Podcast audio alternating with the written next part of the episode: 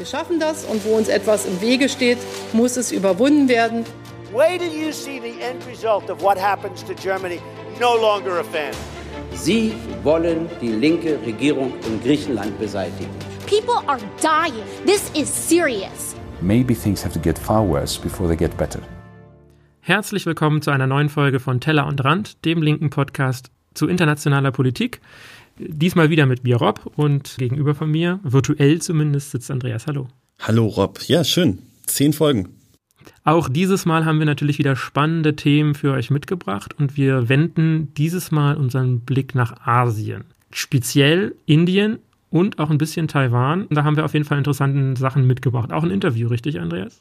Genau, ich habe ein Interview geführt mit Bratnya Beef Alkar, eine Inderin, die in Deutschland äh, Medienwissenschaften studiert hat und promoviert hat. Und genau mit ihr habe ich über das Phänomen des Hindu-Nationalismus geredet und auch so ein bisschen über allgemein, wie die Situation gerade in Indien ist.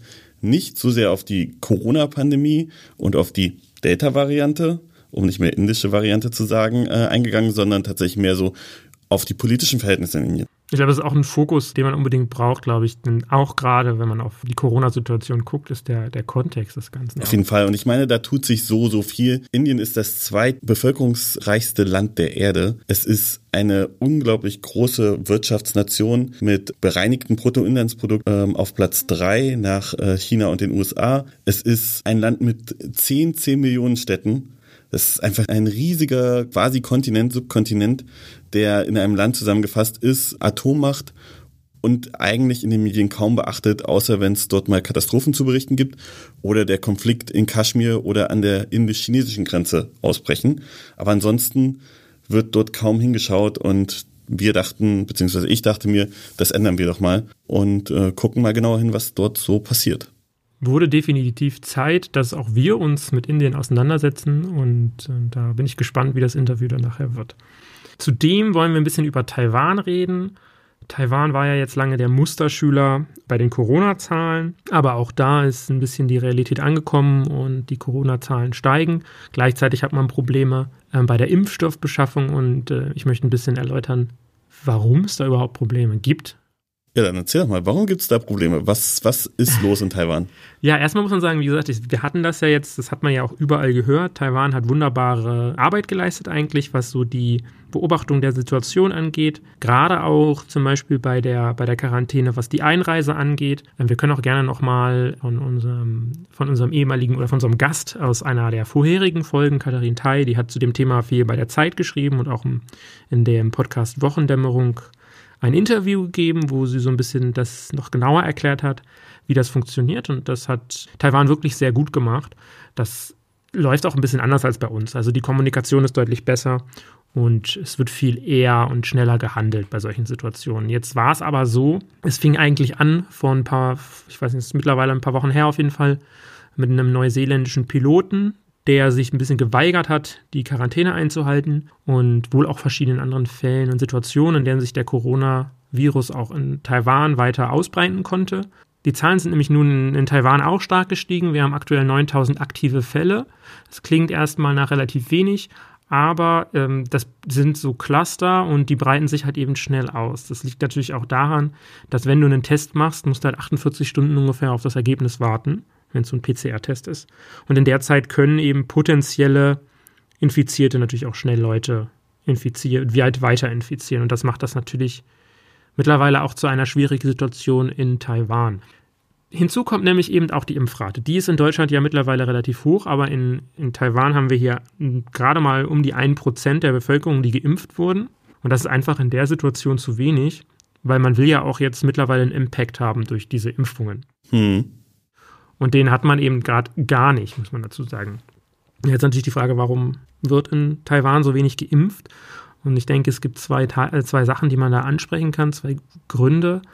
Die eine Sache ist die Impfskepsis, die es durchaus auch gibt. Und das hat was mit den geringen Zahlen zum einen zu tun. Wenn die Corona-Zahlen niedrig sind und du eigentlich immer ein ganz normales Leben führen kannst, wie es jetzt lange in Taiwan war, mit Party und äh, kannst alles machen, dann ist das Interesse daran, dich dem Risiko einer Impfung auszusetzen, einfach gering. Du sagst halt dann, brauche ich nicht, wozu? Ne? Macht durchaus Sinn, auch, auch, psychologisch gesehen, und das zeigen halt die Zahlen. Also Wir haben einfach ähm, nur 29 Prozent äh, von den Chi der nur 29 Prozent der Taiwanesen und Taiwanesinnen wollen sich impfen lassen. Krass, wie wenig, ey. Das ist wenig, aber das hat auch noch andere Gründe. Also es liegt, momentan liegt nur AstraZeneca vor. Und das kennen wir ja auch. Die Vorbehalte in Deutschland sind auch groß vor AstraZeneca. Und das ist halt in, Chi in Taiwan, ich sag mal China, oh Gott. Ähm, das ist in Taiwan auch ähm, eben nicht anders. Die Menschen wollen AstraZeneca nicht unbedingt haben. Ein anderer Punkt ist, jetzt kann man sich natürlich die Frage stellen, warum gibt es überhaupt nur AstraZeneca? Und das macht die Sache jetzt ein bisschen komplizierter. Wir wissen ja, Taiwan ist ein Gebiet, das von China beansprucht wird. Das heißt, China sagt, Taiwan ist Teil von China. Chi Taiwan sagt, China ist Teil von Taiwan, naja, so nicht, aber Taiwan hat sich lange Zeit auch angesehen als der, die Republik China. Das hat halt Gründe mit dem, mit dem Bürgerkrieg vor mittlerweile 70 Jahren die Taiwanesen sind ja auch ein bisschen davon abgerückt, von dem Anspruch sozusagen ganz China zu vertreten. Dennoch gibt es eine sogenannte Ein-China-Politik, die fährt die chinesische Regierung. Und die chinesische Regierung sagt, es gibt nur ein China. Das ist der Grund, warum Taiwan in keiner der großen Organisationen Mitglied ist in der Welt, weil es kann ja nur ein China geben, sozusagen. Das heißt, es kann nur ein China-Mitglied irgendwo sein. Es kann ja auch nicht sein, dass Deutschland A und Deutschland B, die beide das gleiche Gebiet beanspruchen, in der UNO sind. Das wird halt Probleme geben oder in der WHO. Und deswegen hat China mit seinem wirtschaftlichen und politischen Druck natürlich auch erwirkt, dass das entsprechend so passiert. Es gibt auch, glaube ich, keine richtige Botschaft, deutsche Botschaft zum Beispiel in Taiwan, weil Deutschland Taiwan nicht so richtig anerkennt. Und das gilt eigentlich für fast alle Staaten der Welt so. Und das macht natürlich Probleme, um es so auszusprechen. Das heißt, es gibt so einen Deal, Taiwan macht, bestellt äh, BioNTech-Impfstoff. So wie das funktioniert, mit wie BioNTech das macht, die verkaufen halt an die Länder, machen die Deals und sagen, hier, ihr kriegt so und so viele Dosen, wir kriegen dafür so und so viel Geld. Ähm, BioNTech hat aber ja nicht in Deutschland ein großes Werk stehen, das eben BioNTech-Impfstoff produziert, sondern die ähm, verkaufen die Lizenzen, vergeben Lizenzen an bestimmte Unternehmen, die dann BioNTech in den Regionen direkt produzieren können. Das heißt, in Deutschland bekannt ist ja dieses belgische Werk zum Beispiel, was ja AstraZeneca äh, produziert. Es gibt eben auch in Deutschland Werke, die BioNTech produzieren und so weiter. Es gibt genauso Werke in den USA, die BioNTech produzieren. Jetzt hat aber BioNTech einen Vertrag mit einem chinesischen Hersteller abgeschlossen, äh, der in der Nähe von Shanghai sitzt und dort eben BioNTech produziert. Aber BioNTech hat einen Exklusivvertrag für den chinesischen Raum abgeschlossen mit diesem Produzenten. Mhm. Das bedeutet, China, Hongkong, Macau und Taiwan dürfen nur aus diesem Werk beliefert werden. Die haben quasi die exklusiven Rechte, an diese Länder zu liefern. Ja, damit hat man natürlich sich in der Hinsicht ins Bein geschossen. Das heißt, Taiwan, wenn die Biontech wollen, müssten sie das aus China bekommen. und das ist natürlich für die Taiwanesen A, rechtlich nicht möglich. Die haben Verträge, also sie haben Gesetze, die das verbieten. Und auch emotional ist das natürlich schwierig, weil du hast natürlich immer die Angst, dass China entsprechend schlechte Ware liefert oder, weiß ich nicht, das Ganze gar vergiftet oder ähnliches. Ne? Also das ist natürlich einfach auch nicht möglich, wenn man eben solche aktiven Sanktionen hat. China hingegen spielt hier jetzt natürlich das nette und liebe Land, was würde sagen, ja, wir würden euch das auf jeden Fall geben. Ne? Wir haben sogar chinesischen Impfstoff angeboten, den selbst produzierten und entwickelten. Wohl wissend, dass Taiwan dieses, ja, dieses Angebot natürlich nicht annehmen kann. Mhm. Das ist politisch einfach nicht möglich. Wie gesagt, ich kann es durchaus auch verstehen. Nur aus Sicherheitsgründen sagt man da, wir können das eigentlich nicht machen. Das heißt, ich denke da, BioNTech hat da ein bisschen entweder bewusst oder blauäugig agiert oder man hat halt gesagt, naja, der Markt von den 24 Millionen Taiwanesen und Taiwanesinnen ist uns einfach nicht so viel wert wie eben die, weiß ich nicht, anderthalb Milliarden Chinesinnen. Die sind natürlich finanziell, machen das, macht das natürlich für Biontech Sinn, diese Rechte dann eben dann an China zu geben. Voll und ganz. Und ich meine, das ist ja auch typisch und das ist auch etwas, worüber wir im Interview reden. Mit Impfstoff wird Politik gemacht und das ist so krass eigentlich, weil eigentlich geht es ja nur darum, wirklich Menschenleben zu retten, aber es ist halt auch nichts Neues. Es wurde schon immer damit Politik gemacht und natürlich spielen sich da bestimmte Dinge aus und wir haben, wir haben das ja gesehen. Die USA hat sehr lange Impfstoff blockiert. Indien tut es gerade, weil sie in einer Krise sind. Europa ist dagegen, dass die Patente freigegeben werden und, und, und. Das ist, da wird ganz klar Machtpolitik gespielt und Humanismus spielt, man kann schon fast sagen, logischerweise leider keine Rolle dabei, sondern es geht hier ganz klar Machtpolitik, auch in dieser Pandemie. Und das darf man nicht vergessen. Und die chinesische Regierung spielt dieses Spiel genauso mit. Wie gesagt, die Taiwanesen sind da natürlich jetzt mit dem, stehen mit dem Rücken ein bisschen zur Wand, ne? weil sie können nur AstraZeneca verimpfen, was eben die Bevölkerung nicht unbedingt will.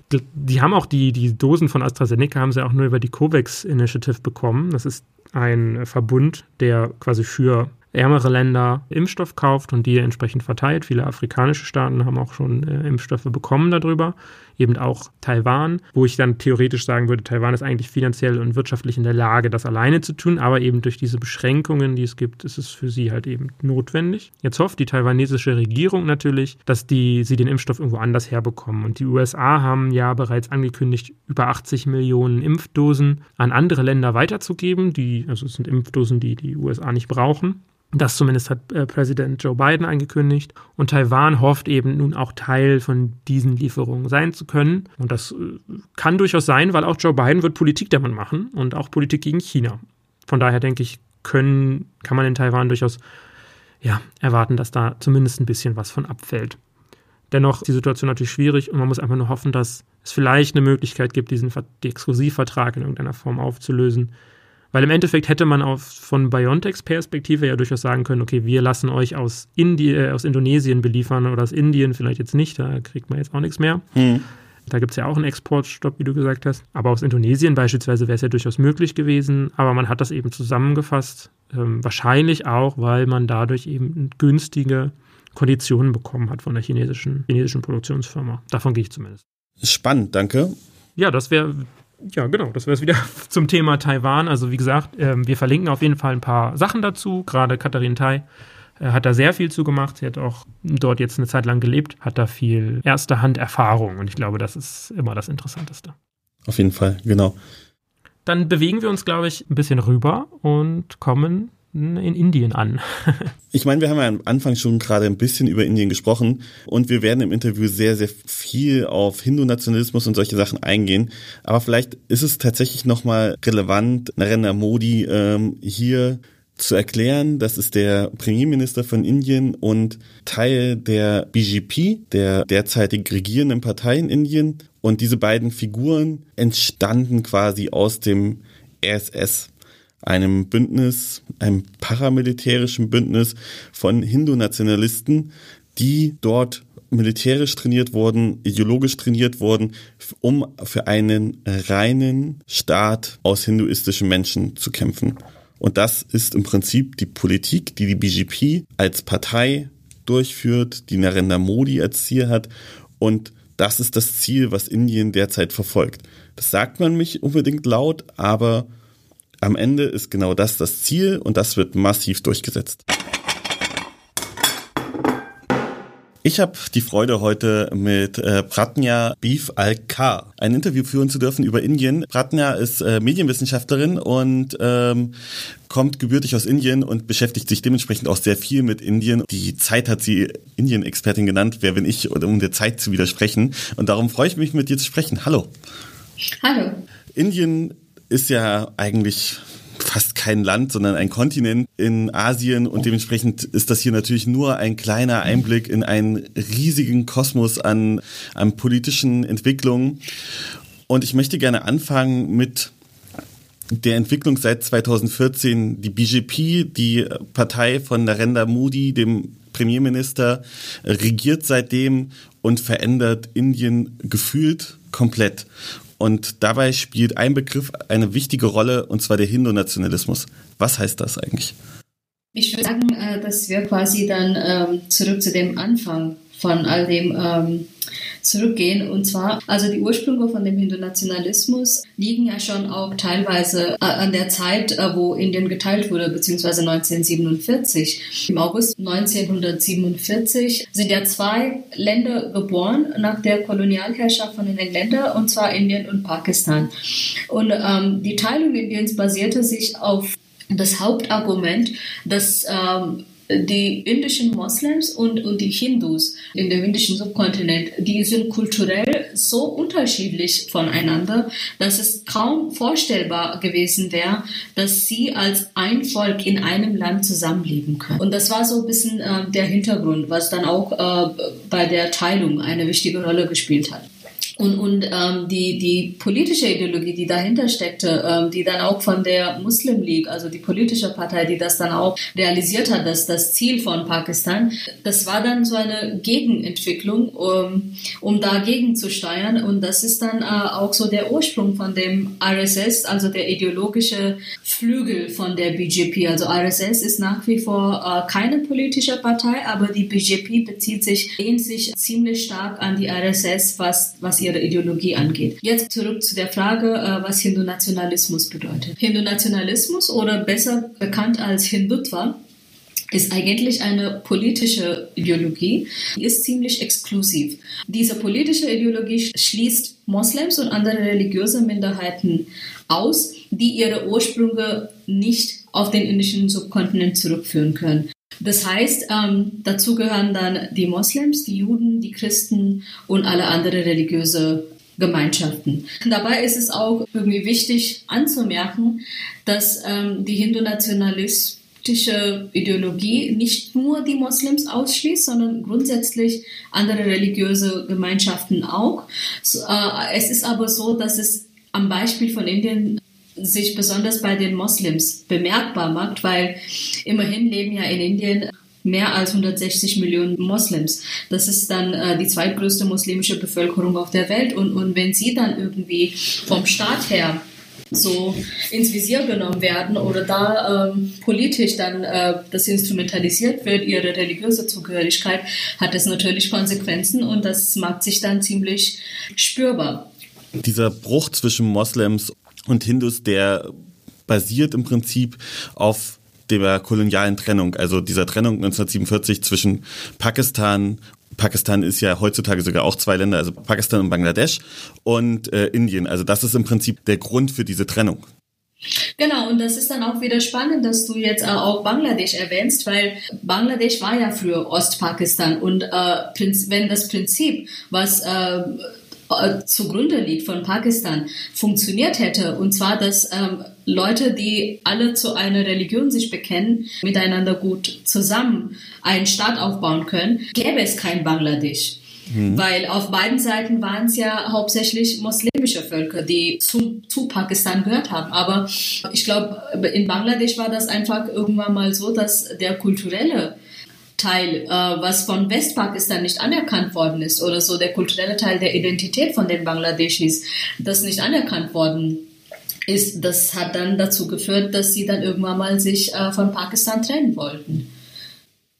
Hindu-Nationalismus ist also auch keine neue Erscheinung. Allerdings war im Prinzip die Gegenspieler gegen dieses Modell waren dann immer die, die Gandhis. Die Kongresspartei, genau. Genau, also die Kongresspartei und äh, ich habe so ein bisschen das Gefühl gehabt, als ich mir so Dokus über, über ähm, indische Politik angeschaut habe, dass man das eher so probiert hat, an Familien aufzuziehen als an Parteien. Ich ähm, fand das auch sehr, sehr spannend, weil ich mir nicht sicher war, ob das, ob das eine gute Abbildung ist oder ob das nur ein, ein sehr west, verwestlicher Blick auf, äh, auf Indien ist. Äh, nee, also ist tatsächlich so, dass die Kongresspartei äh, seit ihrer Gründung wirklich immer eine Figur aus der Gandhi-Nehru-Dynastie an der Spitze gehabt hat. Also so auch der Vater von Jawaharlal Nehru, der erste Premierminister Indiens, der war ja auch irgendwie in einer leitenden Position von der Kongresspartei und das hat sich jetzt über Generationen hin durchgezogen und ähm, jetzt haben wir halt das Problem, dass die Kongresspartei mittlerweile ist keine gute Option, die dann äh, gegen BJP gute Karten hat, rein politisch. Weil sie in den 70ern, und das ist auch ein Argument, was man oft in Indien dann äh, hört, wenn man sich mit Menschen unterhält auf der Straße und fragt, ja, äh, warum habt ihr jetzt überhaupt die BJP gewählt? Und das sind oft dann auch Menschen, die an und für sich keine Rechtspopulisten sind. Mhm. Aber das Problem bei denen ist halt, dass sie sehr ungerne für die Kongress stimmen wollen. Weil Kongress einfach nicht mehr glaubwürdig ist. Die haben wahnsinnig viele Korruptionsfälle gehabt. Die haben ähm, auch einen, einen starken Verlust an Vertrauen. Und das ist dann halt irgendwie äh, schwierig. Und ich glaube, das ist jetzt nicht das Problem, was nur Indien gerade hat. Also ich glaube, das Problem haben viele Länder auf der Welt, dass da keine kompetente Oppositionsparteien gibt oder keine kompetente politische Gestalten gibt, die als Alternative ähm, gute Staatsführer werden könnten. Und aus Alternativlosigkeit wählt man dann im Prinzip Narendra Modi, weil er zumindest irgendetwas verkörpert, wohinter man sich versammeln kann? Ja, absolut.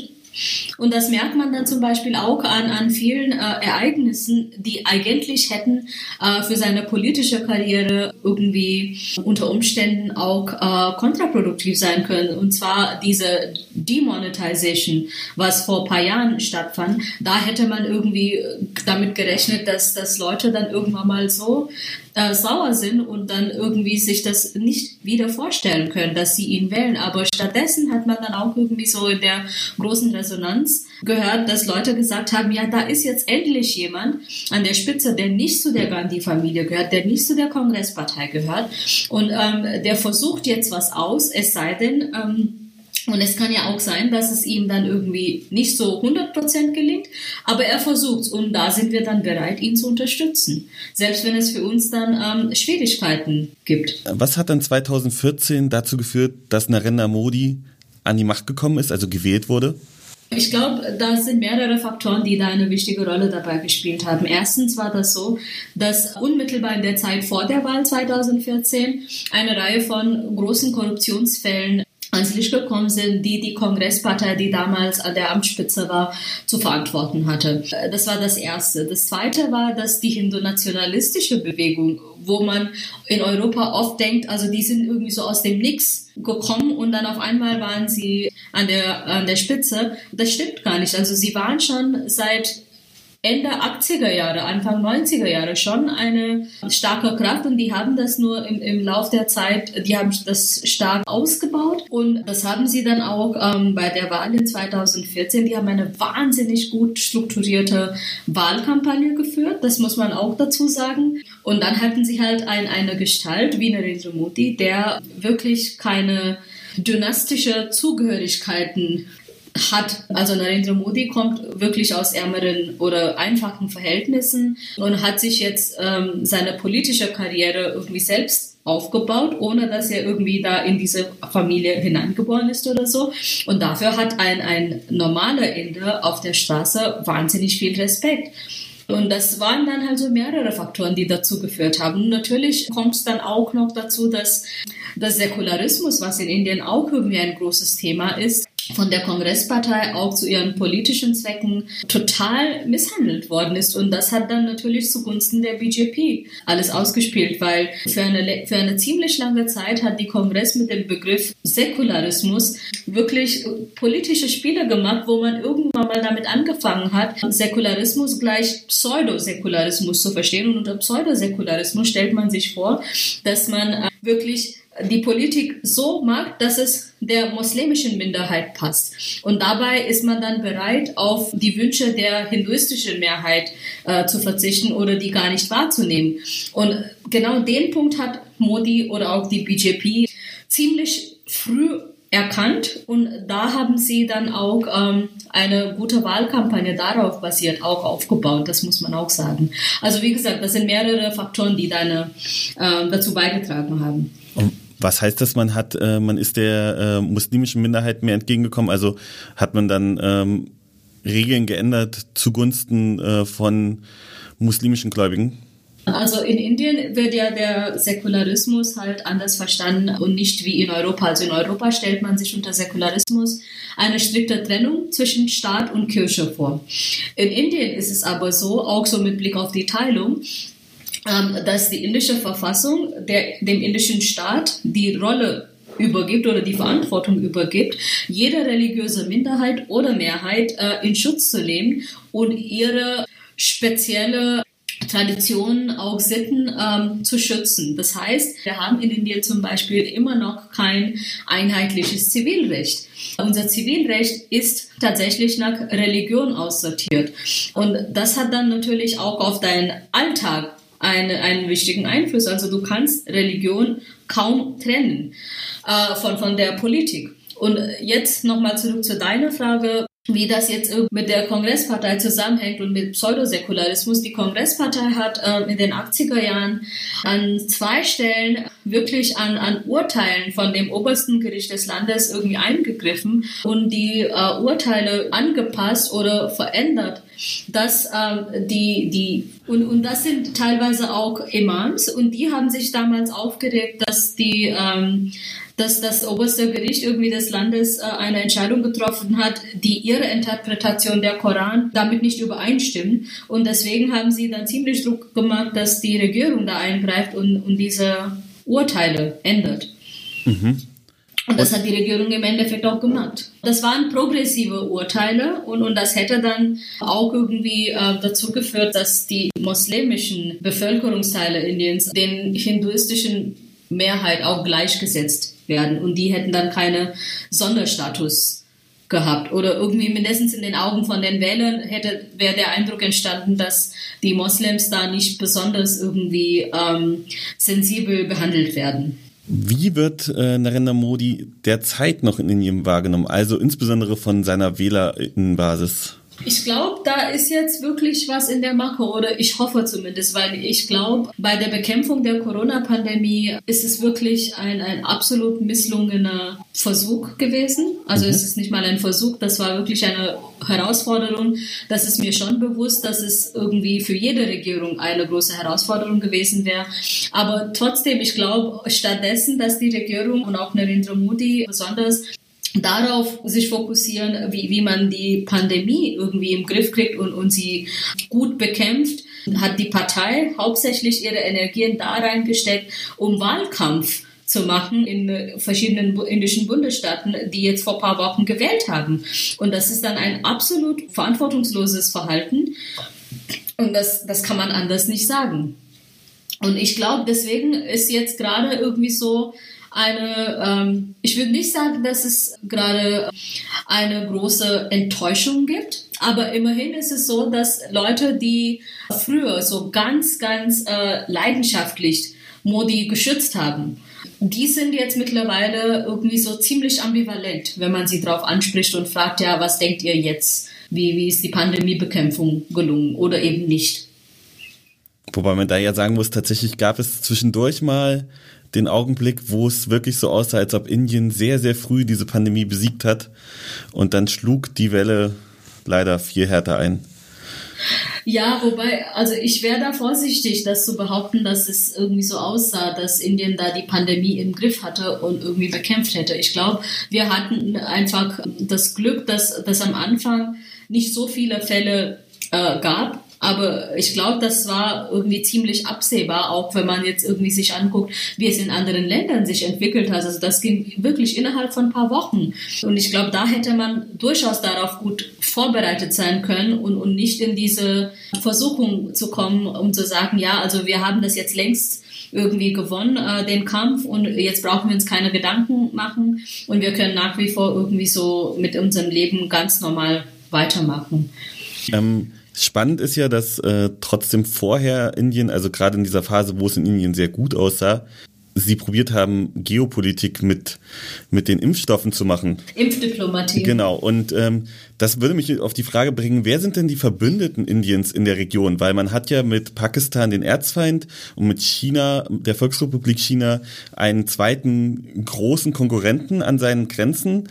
Mhm. Mit wem ist man denn ähm, gut verbündet in der Region? Also ich glaube, ähm, Indien ist da ziemlich gut verbunden, ziemlich gut vernetzt mit den ASEAN-Ländern, also so Südasien, Japan, Bhutan, Ähm, die Golfstaaten, das, die gehören auch zu den Verbündeten. Und ich glaube jetzt besonders durch, im, im Kontext von der Impfdiplomatie ähm, hat ja Indien durch diese COVAX-Initiative, auch von den Vereinten Nationen, hat ja Indien dazu extrem viel beigetragen. Und so sind dann auch Impfdosen ähm, teilweise auch verschenkt worden an, an ärmeren Ländern, aber auch äh, wirklich verkauft worden. Und das ist jetzt dann auch eine ziemlich äh, schwierige ähm, Sache, weil auf der einen Seite äh, sieht man es ein, dass es wichtig ist, durch diese Initiative auch Impfdosen verfügbar zu machen für Länder, die das gerade sich nicht leisten können. Aber auf der anderen Seite ähm, ist es dann schon so, dass man irgendwie, weil man so ambitioniert ähm, schon ziemlich vorzeitig behauptet hat, dass man jetzt den Kampf gegen die Pandemie jetzt längst gewonnen hätte, hat man dafür nicht gesorgt, dass da erstmal genug Impfstoff für die Leute im Land vorhanden ist. Ja, man hat sich, glaube ich, wirklich fast darauf verlassen, dass alles gut ist. Und, und nicht nur verlassen, nicht nur darauf verlassen, sondern auch, glaube ich, so total äh, verantwortungslos sich verhalten. Also ich glaube, die, wenn man sich die Berichterstattung in den Medien über die Pandemie in den Monaten zwischen Februar und Ende März sich anguckt, da war irgendwann mal so eine Leichtsinnigkeit irgendwie, die hat sich reingeschlichen in der Berichterstattung, dass man fast den Eindruck hätte, dass Corona irgendwie äh, auf einem anderen Planeten gibt, und zwar in Europa und USA und in Indien gibt es Corona gar nicht. Und dadurch trägt man dann so ein Bild nach außen, wo normale Leute, die diese Berichterstattung dann auch konsumieren, leichtsinnig werden und unter dem Eindruck stehen, naja, also jetzt brauchen wir uns auch nicht irgendwie uns an die Regeln halten und da Rücksicht drauf nehmen, sondern wir können irgendwie zu einem normalen Leben zurück. Besonders wenn dann der große Parteiführer selbst und Premierminister und seine äh, Regierungsmannschaft durch die Massen fährt, auf LKWs Wahlkampfveranstaltungen macht. Absolut. Und das meinte ich ja mit, mit verantwortungsloses Verhalten. Mhm. Ja, das lässt sich gut nachvollziehen, weil wir schon darüber geredet haben, dass Narendra Modi scheinbar in einer gewissen Phase des äh, Niederschwungs ist. Welche, welche Bewegungen stehen denn in Indien ihm entgegen? Also ich meine, das ist ein großes Land. Welche interessanten oppositionellen Bewegungen gibt es denn? Und da natürlich hier von uns her gesehen, welche linken oder emanzipatorischen Bewegungen bist du in der Meinung, sollte man beobachten? Ähm, also erstens würde ich das überhaupt nicht behaupten, dass das jetzt irgendwie im Niederschwung ist. Das ist nur meine, meine Vermutung. Und ähm, ich würde das einfach so beobachten, weil immerhin muss man auch drüber nachdenken, dass bis zur nächsten Wahl sind noch drei Jahre. Mhm. Und in der Zeit kann einiges passieren. Äh, und das, das heißt, das kann man nicht so locker einfach ähm, behaupten, dass das jetzt irgendwie so das Ende von, von seiner politischen Karriere wäre oder so. Okay, nee, das Im wollte Gegenteil. Ich nicht. Nein, ich, ich, ich will nur das nochmal er erklären, ähm, weil ich glaube, äh, hier denkt man dann ganz schnell irgendwie so, wo man sagt, ja, also jetzt hat er das so vermasselt. Das heißt, das kann man irgendwie jetzt ziemlich so sicher behaupten, dass das jetzt vorbei ist. Und im Gegenteil, also ich glaube nicht, dass in der nächsten Wahl Modi auch verliert. Also ich glaube, wir haben einfach gerade wirklich das allergrößte Problem, dass wir keine zuverlässige, starke Opposition haben. Das sind hauptsächlich kleinere regionale Parteien, die zwar in ihrer Region äh, jetzt auch in den letzten Wahlen in den verschiedenen Bundesstaaten sich stark gemacht haben und wo BJP dann auch an, also so einige, ähm, an einigen Standorten verloren hat. Ähm, das, das merkt man schon, dass die regionalen Parteien ähm, da mindestens in ihrer Region ziemlich stark sind. Aber ob das jetzt irgendwie auf einer nationalen Ebene sich etabliert, da bin ich mir nicht so sicher, weil dafür fehlt dann schon so eine gemeinsame Ideologie auch für die Parteien, weil das kann ja langfristig äh, nicht das politische Ziel sein, so von wegen alles, äh, was nicht BJP ist, die tun sich alle zusammen und dann wollen sie regieren. Also da braucht man schon irgendwie ein, ein konkretes, großes politisches Programm es gibt eigentlich kein übergeordnetes Bündnis, wo sich diese regionalen Parteien ähm, zusammenschließen könnten oder sie haben noch keinen gemeinsamen Standpunkt zu irgendetwas. Also wenn Sie wollten, könnten Sie so eine Art Koalition aufbauen und dann gemeinsam äh, bei der nächsten Wahl gegen die BJP kämpfen. Aber ob das jetzt auch zu einer stabilen Regierungsbildung und so reicht, das, das kann ich nicht sagen. Dafür sind die politischen Interessen von den regionalen Parteien echt extrem divers, also so von Left bis hin zu Center-Right. Also das ist wirklich ein breites Spektrum und ob sie alle dann gemeinsam an einem politischen äh, Programm arbeiten wollen und ein Ziel sich setzen wollen, das kann ich gerade nicht sagen. Nur ob das überhaupt funktioniert. Ich glaube, das ist die größere Frage. Es mag sein, dass sie dann bei der Wahl äh, irgendwie erfolgreich sind oder mindestens ähm, eine starke Opposition bilden können, aber ob das langfristig funktioniert, das weiß ich nicht. Da bin ich skeptisch. Und dafür ist dann die BJP schon extrem stark. Also die haben in den letzten Jahren extrem viel Zeit und auch Geld da investiert, ihre Strukturen so aufzubauen, also so wirklich vom, vom kleinsten Dorf bis hin zu den Großstädten. Also so Wähler aus allen Altersgruppen und, und das, das merkt man dann schon.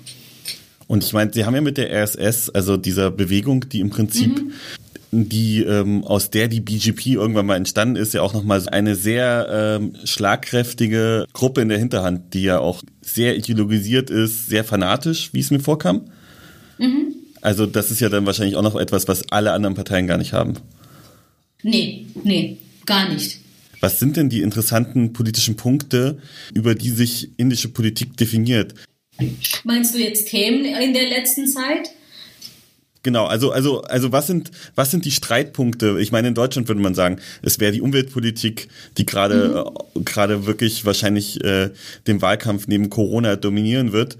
So, was wäre, mhm. was wäre da äh, das indische Pendant dazu? Also ich glaube, in Indien wäre dann äh, das Caste Politics, also die Politik um, um die Kastenidentität, das wird ein großes Thema sein. Also ich glaube, die Wirtschaft könnte ein großes Thema sein, je nachdem, wie die Wirtschaft sich jetzt in den nächsten Jahren entwickelt. Mhm. Und Außenpolitik ist immer ausschlaggebend. In der letzten Wahlkampagne war das auch irgendwie oft der Fall, dass es, dass die bei der Wahlkampagne die Politiker darauf eingegangen sind, dass Indien bisher nie so auf der internationalen Ebene so ernst genommen worden ist, äh, wie, wie jetzt unter der Führung von Narendra Modi, weil unter ihm wird ja wirklich eine sehr ambitionierte, teilweise auch aggressive Außenpolitik betrieben. Mhm.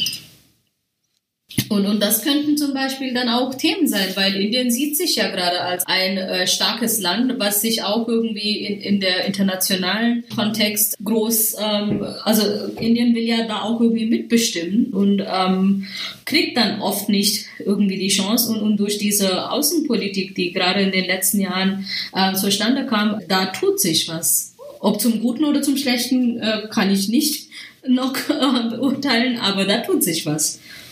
Würdest du sagen, das ist dann so eine Art Win-Win-Situation, dass dort, ich würde jetzt mal von dem Westen sprechen, mit ein bisschen Anführungsstrichen, die mhm. Indien benutzen, um ein Bollwerk gegen China aufzubauen? Absolut. Also Indien kann man heutzutage ohne den außenpolitischen Kontext und Interessen von dem Westen gar nicht sehen. Also das ist irgendwie unmittelbar miteinander verbunden was ja irgendwie leider auch dann fast schon wieder eine äh, Kontinuität ist gegenüber gegenüber der kolonialen Entwicklung. Und ich glaube äh, auch so was was jetzt weil du jetzt auch China erwähnt hast, also Indien befindet sich gerade an einem Punkt, wo China vielleicht äh, vor einigen Jahren oder vielleicht sogar Jahrzehnten sich befand, ähm, dass sie langsam damit angefangen haben, eine ziemlich starke, ambitionierte, fokussierte Außenpolitik zu betreiben, aber gleichzeitig sich so stark zu positionieren, indem indem sie sich keine Vorschriften geben lassen. Solange die wirtschaftlichen Verhältnisse gut sind, stabil sind und für den Westen auch Gewinn bringen, ähm, haben sie dann einfach ähm, die Voraussetzung gehabt, dass man sich über Sachen wie Menschenrechte und so, ähm, da mischt man sich nicht ein. Oder auch in den politischen Geschehnissen was im Land stattfindet. Und ich glaube, da in, in die Richtung könnte es auch gehen, weiß ich nicht. Hoffen wir mal, vielleicht nicht. Also ich weiß, ja. ich finde es immer schwierig natürlich. Ich will ja natürlich auch nicht von außen ist es nicht mein Recht darauf hineinzureden, mhm. aber aber aber ich wünsche mir natürlich schon, dass Menschenrechte zumindest anerkannt werden. Nee, ich glaube, dafür ist dann Indien auch irgendwie eine zu diverse Demokratie. Also obwohl Indien mit, mit seiner Demokratie, das ist ja eine ähm, flawed democracy, wie die Democracy Index aus dem letzten Jahr das nennt, Es ist eine Demokratie mit, mit ganz vielen Problemen, aber immerhin ist es eine Demokratie. Und obwohl wir dann nicht so viele starke Strukturen haben wie in den USA vielleicht oder auch in Deutschland gegebenenfalls, gibt es da nach wie vor eine sehr, sehr aktive Zivilgesellschaft. Und ich glaube, Indien ist es auch ganz klar, dass äh, die wirtschaftlichen Beziehungen mit, mit dem Westen, die sind auf einer anderen Ebene als die mit China sind. Also Indien kann sich das jetzt gerade zu diesem Zeitpunkt noch nicht leisten, so ganz ambitioniert ähm, keine Rücksicht mehr drauf zu nehmen, was, was der Westen dazu zu sagen hat, was Menschenrechte angeht oder was der Schutz der Minderheiten angeht. Also da sind wir noch nicht so weit. Und ich hoffe, dass es dann auch nicht dazu kommt. Das hoffe ich auf jeden Fall auch. Ähm dann würde ich dich fragen, du als Medienwissenschaftlerin, wir betrachten natürlich auch Indien jetzt hier gerade aus einem Medium heraus, aber wie sieht es denn denn da vor Ort aus? Du hast auch gerade die Demokratiedefizite angesprochen. Ähm, mhm. Wie sieht es mit den Medien aus? Ich glaube, die, die Medien in Indien, die sind gerade so derartig polarisiert wie nie zuvor. Also das ist echt eine Entwicklung, wo ich zunehmend pessimistisch geworden bin. Also am Anfang habe ich gedacht, dass es vielleicht irgendwie gut ist, dass man irgendwie so halt einen Diskurs mit, mit Leben erfüllen kann und irgendwie den einfach entwickeln lassen kann, wo man sagt, okay, das sind jetzt zwei extreme Perspektiven und die Wahrheit befindet sich irgendwo in der Mitte. So. Aber ich glaube, die, die Medien sind mittlerweile so derartig polarisiert, äh, dass es mittlerweile so unerträglich geworden ist, also zum Beispiel werden die Medien dann auch dafür eingesetzt, die, die Fakten zu decken oder abzudecken und, und dann irgendwie so alternative Realitäten zu verbreiten. Auch Fake News ist ein großes Thema für uns in Indien. Ähm, ich glaube, Indien ist einer von den wenigen Ländern, wo wirklich Leute aufgrund von Fake News ums Leben gekommen sind. Ähm, und, und das ist nicht wirklich ähm, eine, eine einfache Sache. Und, und da hängen dann auch die ganze Entwicklungen, was, was äh, Digitalisierung angeht, was die Polarisierung im, im politischen Bereich angeht. Also die hängen alle da extrem stark zusammen.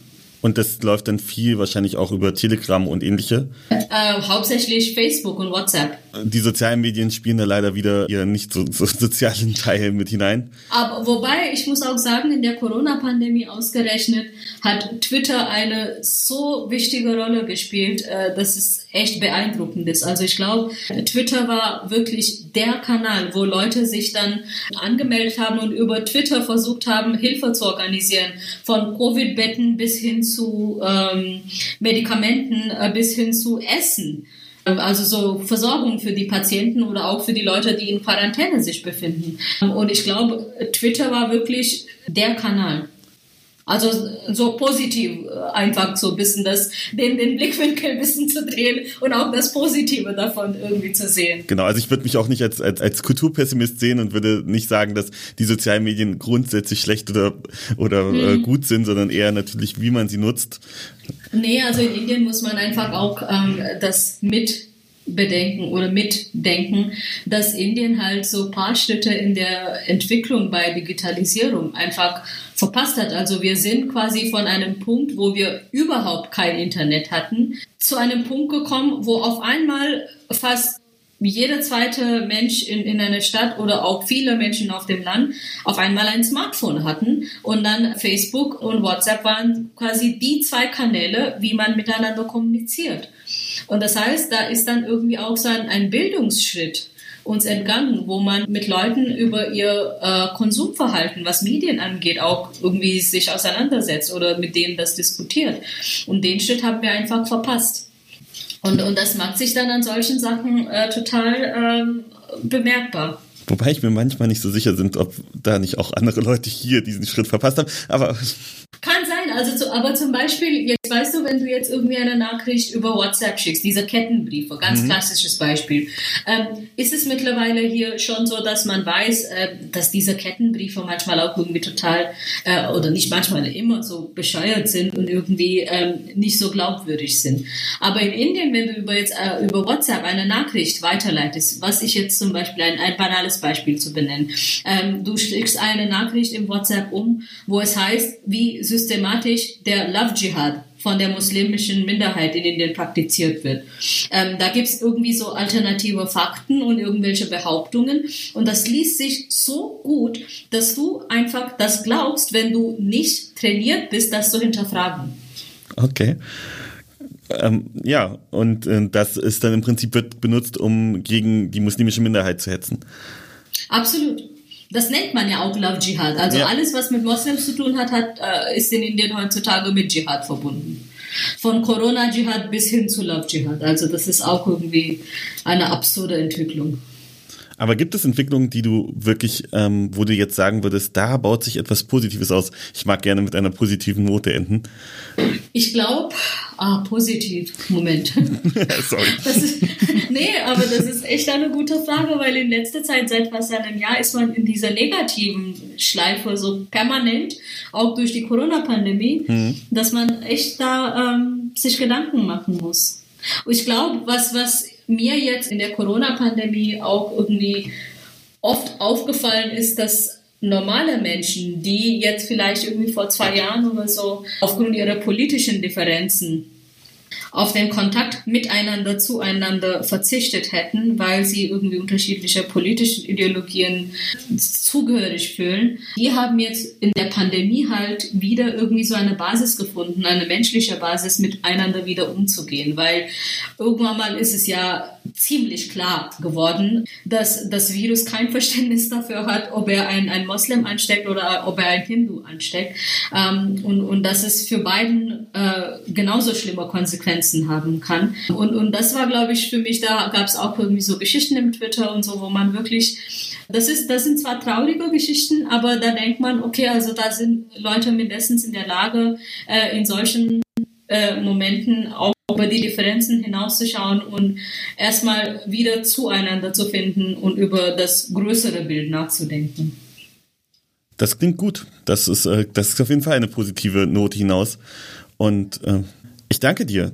Das war sehr aufschlussreich. Dankeschön. Dann erstmal einen schönen Abend dir. So, und dann kommen wir jetzt vom Interview zu unserer guten Nachricht. Ja, und unsere gute Nachricht kommt aus Israel. Wer hätte das gedacht? Nachdem ja dort ein weiterer Krieg vonstatten gegangen ist, wenn man so ausdrücken will. Aber es gibt auch eine gute Nachricht, nämlich nach langen Koalitionsverhandlungen wird voraussichtlich Benjamin Netanyahu nicht mehr Premierminister Israels sein. Oh mein Gott, was? Benjamin Netanyahu, der aktuelle Premierminister von Israel, ähm, hat sein Amt verloren. Und das nach sehr, sehr langen und schwierigen Koalitionsverhandlungen konnte sich tatsächlich eine Koalition gegen ihn finden. Das ist eigentlich eine positive Nachricht. Wer dann Premierminister jetzt wird, ist eher eine schlechte Nachricht. Wieso? Was ist da los? Ja, die Koalition, also das muss man sich mal wirklich vorstellen. Diese Koalition besteht aus der äh, unter anderem der rechtsradikalen, würde ich fast sagen, Yamina-Partei. In Israel wird gern ultra-rechts dann in dem Kontext gesagt. Das ist ähm, die Partei von Neftali Bennett, der, ich würde sagen, liberale äh, Yair Lapid, ist ein ehemaliger äh, Fernsehjournalist, der eben eine liberale Partei ähm, gegründet hat. Wird, ähm, der wird die ist stärkste Partei geworden. Mhm.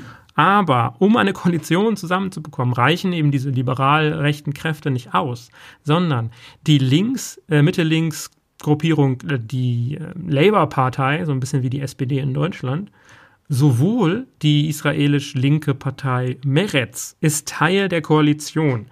Und was noch entscheidender ist, ist eine Islamist, islamistische Partei, also eine Partei, die die arabische Bevölkerung in Israel auch vertritt, ist ebenfalls ähm, nicht Teil der Koalition, aber ähm, toleriert diese Regierung.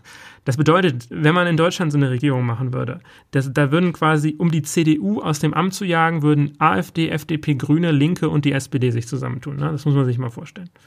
Okay, krass. Äh, einfach unvorstellbar. Sie haben sich auch auf so eine Rotation geeinigt. Das heißt, die ersten zwei Jahre wird Neftali Bennett von der Yamina-Partei Premierminister und die nächsten zwei Jahre dann Yair Lapid von dieser liberaleren Partei. Die waren eben die beiden größten Kräfte.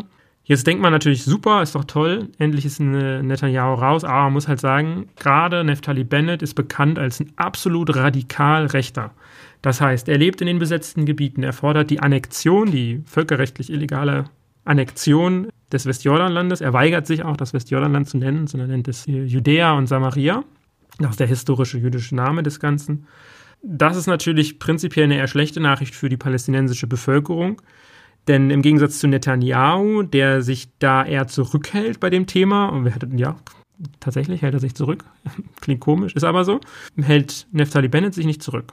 Deswegen ist es einerseits eine gute Nachricht, dass Netanyahu als jemand, der sehr korrupt ist und der auch wirklich Politik auf eine ganz böse Art und Weise spielt, weg ist. Andererseits ist die Alternative nun sehr schwierig. Die Koalition ist nicht ultrarechts, aber Neftali Bennett ist es und das ist vielleicht so ein bisschen der Wermutstropfen des Ganzen. Schade, können wir nicht mit einer richtig guten Nachricht enden, aber zumindest tut sich was in Israel. Ist ja jetzt nach vier Wahlen auch mal irgendwie an der Zeit, dass da irgendwas passiert. Ich denke auch. Also in zwei, zwei Jahren werden wir wieder eine Wahl haben, nämlich wenn diese Rotation endet. Vermutlich. Weil das ist eigentlich so gängige Praxis in Israel. Man vereinbart eine Rotation und dann bricht man die. Das hat Netanyahu übrigens letztes Mal gemacht. Mit Benny Gantz gab es auch so ein, äh, so ein Rotationsabkommen und äh, ben, ja, Netanyahu wollte halt das Amt nicht abgeben, weil, wenn er das Amt abgibt, dann drohen ihm eben diese Ermittlungen oder möglicherweise auch eine Verurteilung wegen Korruption. Ja, und das, äh, das sehen wir ja zumindest jetzt wahrscheinlich. Die Zeichen deuten darauf hin, aber wir werden es, ihr werdet es wahrscheinlich schon gesehen haben. Ja. Gut, dann äh, wünschen wir euch einen schönen äh, Morgenabend oder eine gute Nacht, je nachdem, wann ihr uns hört. Wir weisen nochmal darauf hin, dass ihr gerne das ND unterstützen könnt, indem ihr ein Abo dort bestellt und äh, freuen uns über Rückmeldungen. Bis zum nächsten Mal. Tschüss.